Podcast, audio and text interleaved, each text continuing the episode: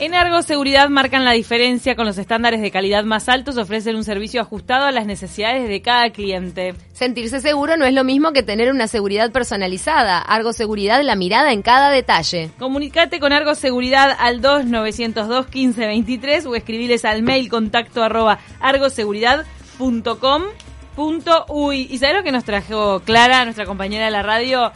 Es una reliquia. ¿Vos estás emocionado, Bruno? Yo estoy emocionada. Qué divino esto. Dice 22, están los dos patitos, porque son dos patos, no sé si lo vieron. Sí. Universal, siempre más radio. Eh, parece que lo hicieron en los albores de la historia. Hace 91 años hicieron estos cosas. Fíjate cómo se fomentaría la adicción al cigarrillo en esos momentos, que lo que nos están dando como recuerdo y reliquia es un, en este caso lo voy a decir con la palabra que se usaba en ese momento, yesquero. Un yesquero de Universal. También ligó Juan Pablo Civil, nuestro psicólogo de cabecera, que viene a hablar de la autoridad y la obediencia. También ligó su yesquero de Universal con los dos patitos.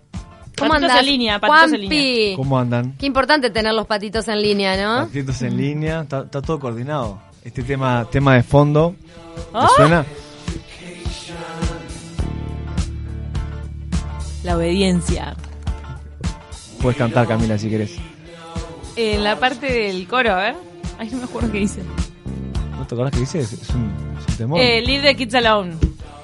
Para, dejen a los niños, alone. dejen a los niños en paz. Sí, porque we don't need now education, ¿no? Que- En contra de la educación que te tala, ¿no? Me imagino que no será la educación que te motiva a descubrirte. Estamos todos bailando acá en este momento con el Estoy temor. con los brazos así. L- Yo hice la serie, eh, la serie, la, en mi despedida de la escuela se hizo este baile en el acto de fin de año. Qué raro, es como Sí, nos vamos. Muy bueno, porque nos había- de verdad fue como bastante revolucionario para su momento. Nos pusieron a todos unas caretas que las hacíamos nosotros grises, todos con remeras negras y después está la, la- la parte del uniforme abajo y todos haciendo como una serie al unísono bien adoctrinados. Qué dark. Muy bueno, de, de eso vamos a hablar ahora en estos minutos para compartir con ustedes acerca de la obediencia y la autoridad. Traje hoy porque tenemos oyentes que nos están comentando que les, les interesa cuando hablamos de, de estos experimentos Ah, o de sí. cosas como estuvimos la vez pasada. Recordamos al erizo y al elefante encadenado. Grande. Así que bueno, hoy lo que se me ocurría com- compartir con ustedes es esto vinculado a la autoridad. Hago una pequeña mención al holocausto para esto voy a tratar de explicarlo brevemente y rápido, pero para que se entienda. Eh, ¿Le suena Adolf eh, Eichmann? ¿Le suena? Era ¡Eh! conocido como el, el arquitecto del holocausto alemán. Cuando se hizo el juicio y cuando se lo juzgó en el año 60, de lo que él, lo que él dijo, lo que él respondió es que simplemente estaba respondiendo órdenes. ¿tá? Frente a todas estas atrocidades que pasaron, él era de los principales eh, culpables y responsables por lo que había pasado y él, su respuesta fue, él estaba respondiendo una orden de alguien que venía más arriba. Esto, lo voy a hacer súper breve la explicación, se escribieron muchos libros sobre esto, se hizo una tesis, se las recomiendo, La banalidad del mal, de la, ¿la leyeron? De Ana Arendt. Ana Arendt, correcto. Hay toda una película sobre Ana Arendt. Yo sé que quería ser breve, pero te meto una pastillita. Dale, meta. A Ana Arendt se le armó tremendo lío por escribir ese Exacto. libro. ¿Por qué? Porque ella lo que dice es esto mismo, es, bueno, él no era malo en sí mismo, sino que estaba respondiendo a una autoridad o estaba eh, respondiendo a otro. Entonces, a Claro, donde ¿cuánto- queremos llegar, ¿Cuánto te exime cuando, re- cuando respondes Exacto. a una autoridad de hasta dónde sos capaz de llegar. Responsabilidad.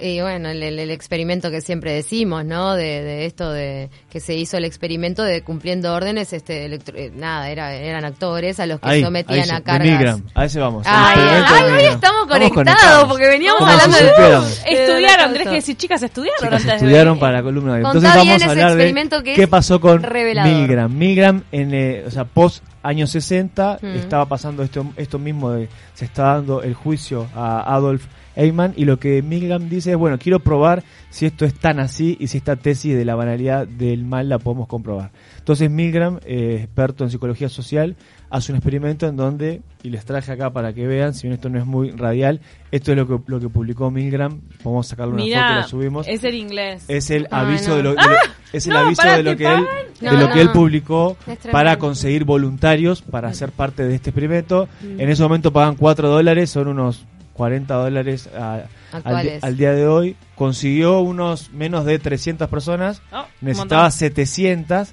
entonces terminó de conseguir esas personas por la guía telefónica. Cuando él consigue a estas personas, lo que le dice es, bueno, vos vas a, vamos a sortear, uno va a ser de alumno y otro va a ser de maestro. Lo que no sabían es que Milgram ahí comienza a hacer algunos pequeños trucos. Todas las personas que participaban de este experimento eran alumnos. ¿tá? Esto, este sorteo que él hacía era falso. Era para simularle a los voluntarios que ellos creían que estaban eh, mediante el azar está, le estaba tocando un rol o les tocaba otro. Pero primera aclaración, todos los que participaban de este experimento eran alumnos. Los que eran maestros, perdón, lo dije al revés, todos los que participaban de este experimentos eran, eran maestros, eran los que estaban dando esta consigna. Los alumnos, los que recibían las indicaciones del maestro, eran cómplices de Milgram y del equipo que participaba en este experimento. ¿Se, se entendió ahí o lo Listo. no? A ver, ¿Se todos a los que les pagaron, a estos así cerca de 300 personas, Hacían de maestros. ellos sabían, lo tenían interiorizado, que la consigna era que ellos tenían la autoridad. Sí, y no, lo que no sabían era que pensaban que el azar les iba a dar si eras maestro o si eras alumno. ¿tá?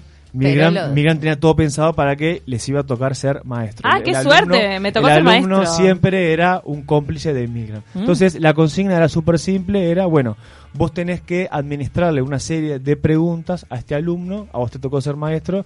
Si el alumno se equivoca, vas a aplicarle una pequeña descarga eléctrica de 15 volts.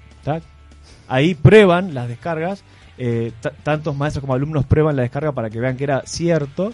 Y como si estamos acá en la radio, imagínense que del otro lado tenemos a un alumno Mm. eh, escuchando lo que estamos diciendo y recibiendo la descarga. Y de este lado tenemos a un maestro que recuerden que era el voluntario real. Del otro lado eran cómplices. Las descargas eléctricas obviamente eran falsas también, no existían. Y a medida que iba avanzando cada pregunta, los alumnos eh, re- respondían de manera equivocada, Mm. a propósito, para ver qué pasaba con este maestro. cuánta descarga le daba el maestro por el error al alumno y Exacto. mm, Eso decilo era- vos al descubrimiento porque Esa era Oh, parte de la verdad que me esa hace... parte de lo que Migran quería, quería ir, pero él y hace, hace, hace cara de forma. Entonces lo que terminó pasando fue, había eh, 30 pasos desde estos primeros 15 volts hasta el final, que era una descarga letal de más de 450 volts, y los administradores iban aplicando, iban eh, dando estas descargas eléctricas cuando el alumno se equivocaba.